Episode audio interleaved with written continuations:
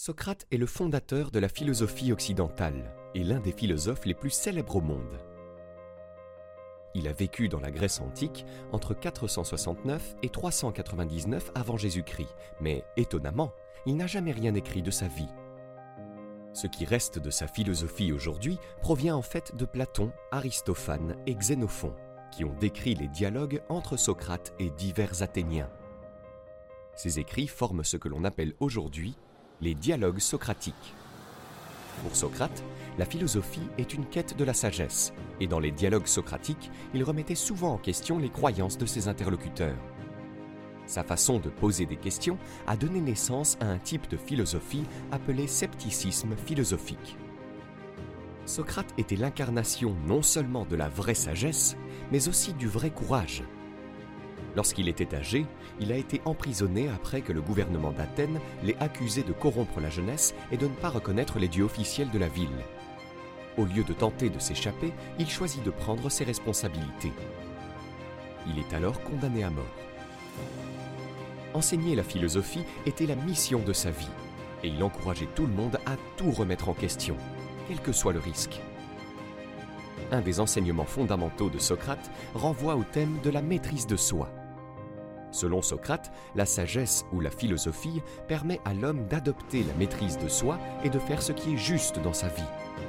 Pour parvenir à la maîtrise de soi, les gens doivent se libérer de leurs appétits pour les plaisirs corporels, comme la nourriture, la boisson, le sexe et autres conforts physiques. Par exemple, Socrate était célèbre pour avoir été pieds nus et s'être habillé aussi simplement que possible, parvenant ainsi à contrôler ses propres passions, désirs et appétits. Son ascétisme ou autodiscipline sévère est difficile à suivre dans nos vies modernes, car pour beaucoup d'entre nous, un tel mode de vie n'est ni pratique ni souhaitable. Malgré cela, il peut nous apprendre à améliorer notre maîtrise de soi.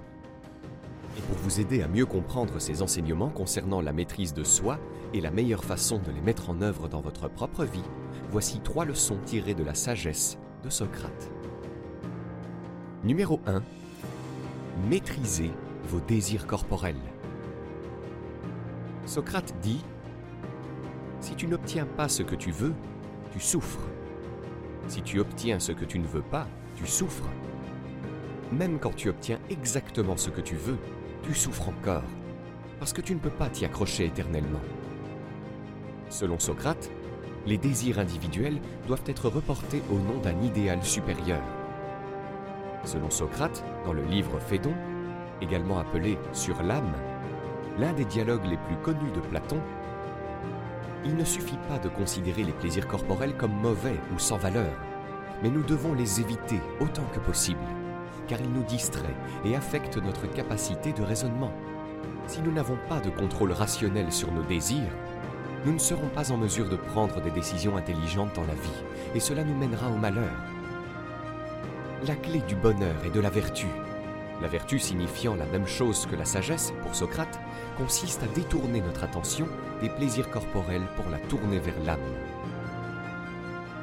Les plaisirs corporels comprennent la nourriture, le sexe et tout ce qui nous procure un sentiment de satisfaction physique extrême. À certains égards, Socrate recommande un mode de vie ascétique ou austère. Par exemple, il dit que les philosophes s'opposent au corps à tous égards et qu'ils évitent les plaisirs, les désirs, les douleurs et les craintes dans toute la mesure du possible. Selon Socrate, le commun des mortels, les non-philosophes, ont une âme impure, toujours esclaves de leurs désirs corporels, se laissant ensorceler par leurs actions. Même lorsqu'elles sont entièrement conscientes et maîtrisent leurs actions, ces personnes agissent volontiers dans le sens de l'accomplissement de leurs désirs mondains. En revanche, les philosophes se concentrent sur le plaisir d'apprendre, d'acquérir des connaissances, de comprendre la vérité, la signification de la justice. Ainsi, ils échappent à la prison des plaisirs corporels. Tout comme les philosophes décrits par Socrate, au lieu de nous concentrer sur nos désirs corporels, nous devons trouver un but plus élevé dans la vie, quelque chose qui est plus grand que nous-mêmes, que notre existence temporaire. Si nous vivons dans un monde de désirs personnels, les chassant un par un, nous ne pourrons jamais être heureux, quel que soit le nombre de désirs que nous réalisons. Si nous ne pouvons pas les satisfaire, nous souffrirons. Nous souffrirons aussi si nous les satisfaisons, parce que finalement, nous nous rendrons compte que nous ne pouvons pas nous y accrocher pour toujours. Même si nous les satisfaisons, de nouveaux désirs viendront. Quelle que soit la quantité de nourriture que vous mangez maintenant, vous aurez de nouveau faim au bout de quelques heures. Ou, si votre relation est basée uniquement sur l'attirance physique, celle-ci finira par s'estomper et vous vous retrouverez avec une personne avec laquelle vous ne partagez aucun lien et une relation malheureuse qui se terminera très probablement de façon amère et prématurée. Si vous convoitez l'argent et les pièges d'un style de vie riche, aucune somme d'argent ne sera jamais suffisante. Plus vous gagnez d'argent, plus vous trouverez de choses à acheter. Il est préférable de trouver un objectif qui transcende sa propre vie par exemple, au lieu de chercher à gagner beaucoup d'argent uniquement pour profiter de vacances de luxe, de voitures de luxe ou d'une maison surdimensionnée, vous serez plus heureux à long terme si vous vous efforcez de rendre ce monde meilleur. Quelle que soit votre profession, au lieu de chercher à obtenir le poste le mieux rémunéré du secteur, vous devriez plutôt vous concentrer sur l'obtention d'un emploi ou la création d'une entreprise dans laquelle vos compétences et vos talents auront le plus grand impact positif sur la société.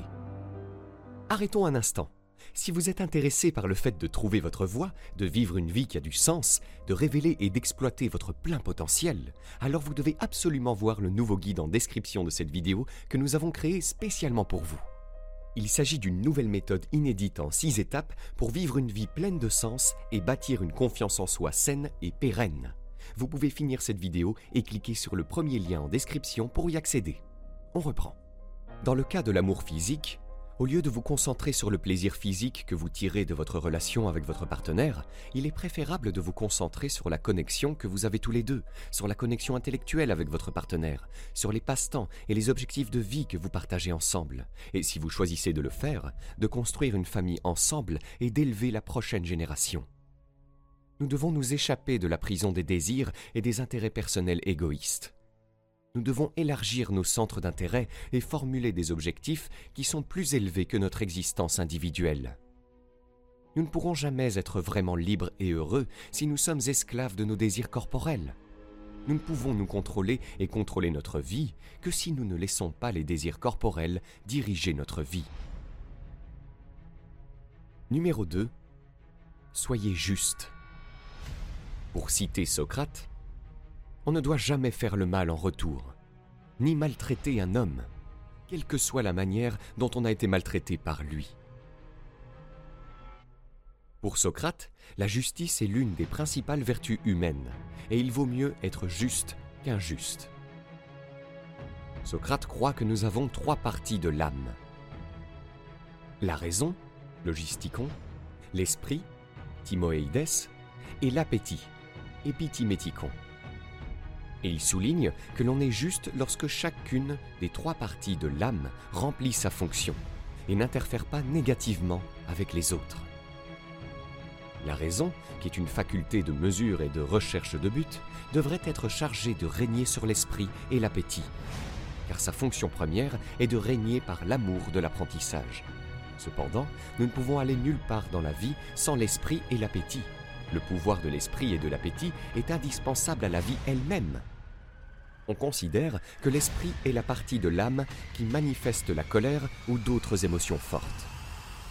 Lorsque l'esprit remplit bien sa fonction, l'esprit obéit aux directions de la raison, tout en défendant fortement l'âme entière contre l'invasion extérieure. Lorsque, par exemple, quelqu'un vous accuse de mentir et que vous devez répondre immédiatement en vous défendant, et du désordre interne, Lorsque vous avez un événement important, vous ressentez beaucoup d'anxiété. Mais votre raison vous dit que vous pouvez être plus performant lorsque vous êtes calme.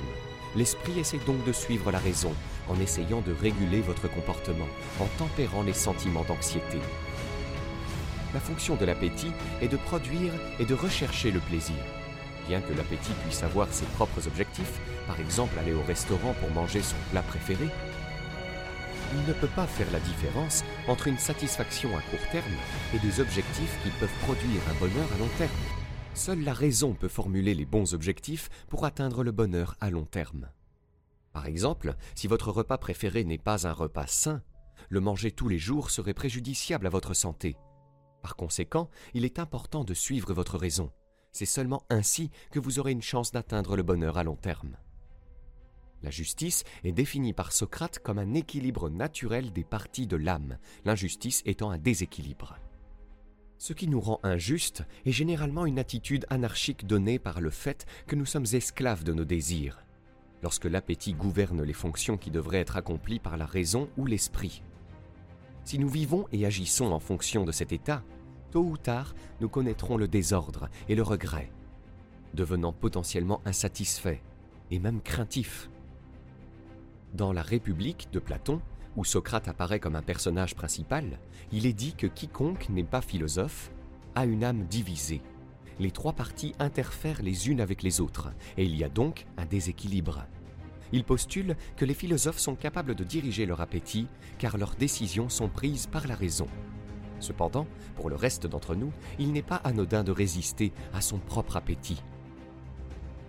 Pour être juste, selon Socrate, nous devons faire attention à la partie de notre âme qui nous gouverne.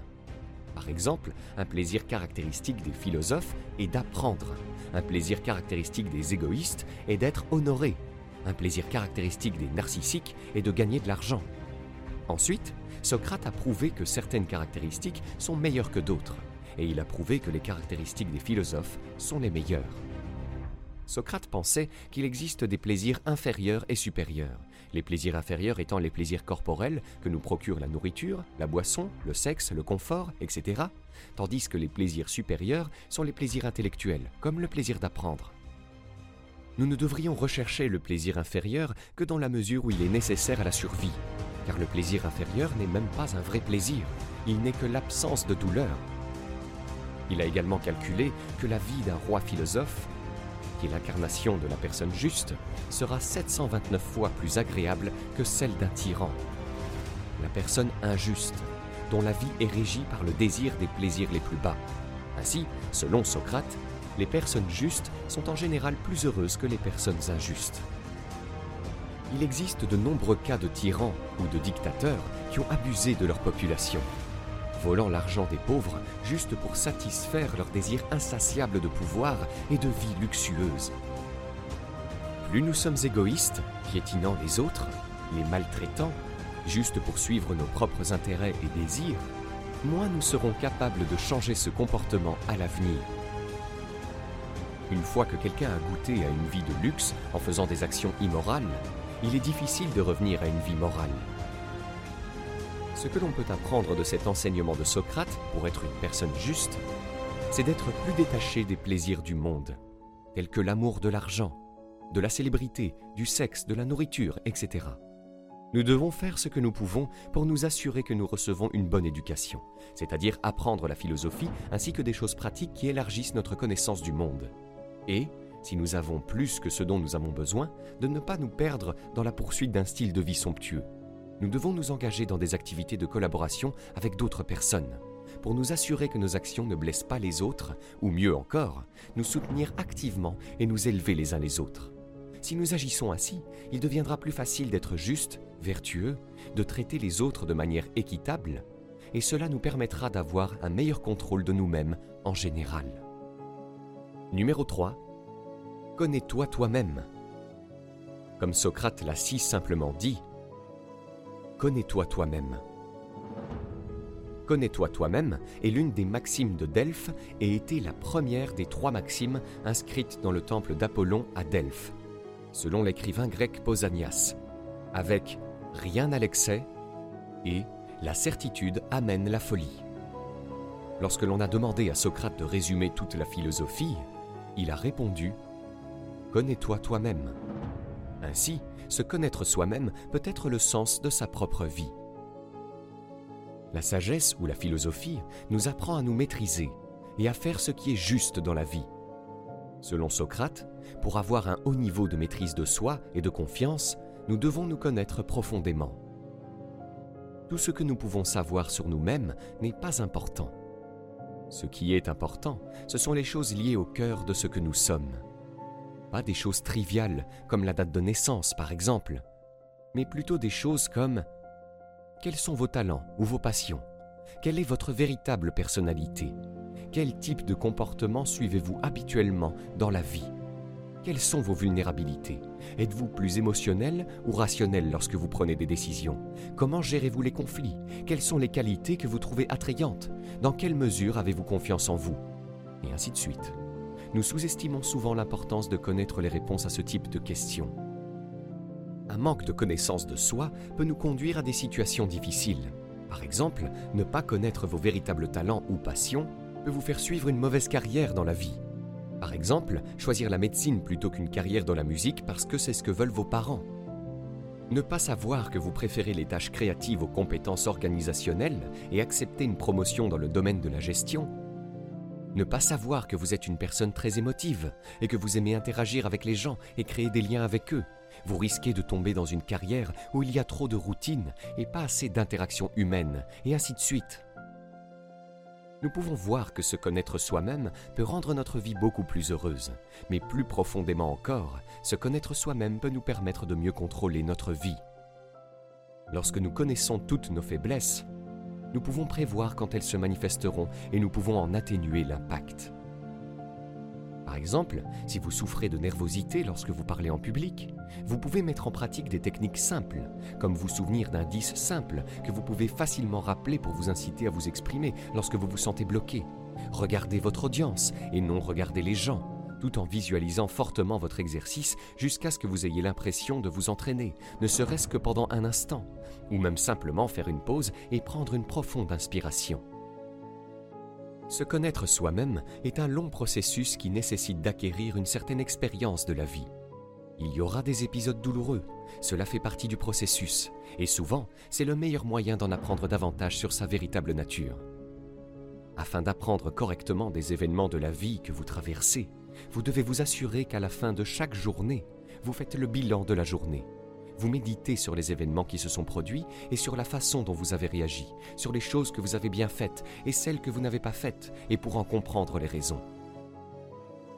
Grâce à de nombreuses itérations de ce type, vous commencerez à en apprendre de plus en plus sur vous-même. Et, sur la base de ces connaissances, vous créerez des méthodes et des stratégies pour atténuer vos faiblesses, vous préparant mieux aux événements futurs et acquérant un plus grand contrôle sur vous-même et sur votre vie. Ou, comme Socrate l'a si bien dit, la vie non examinée ne vaut pas la peine d'être vécue.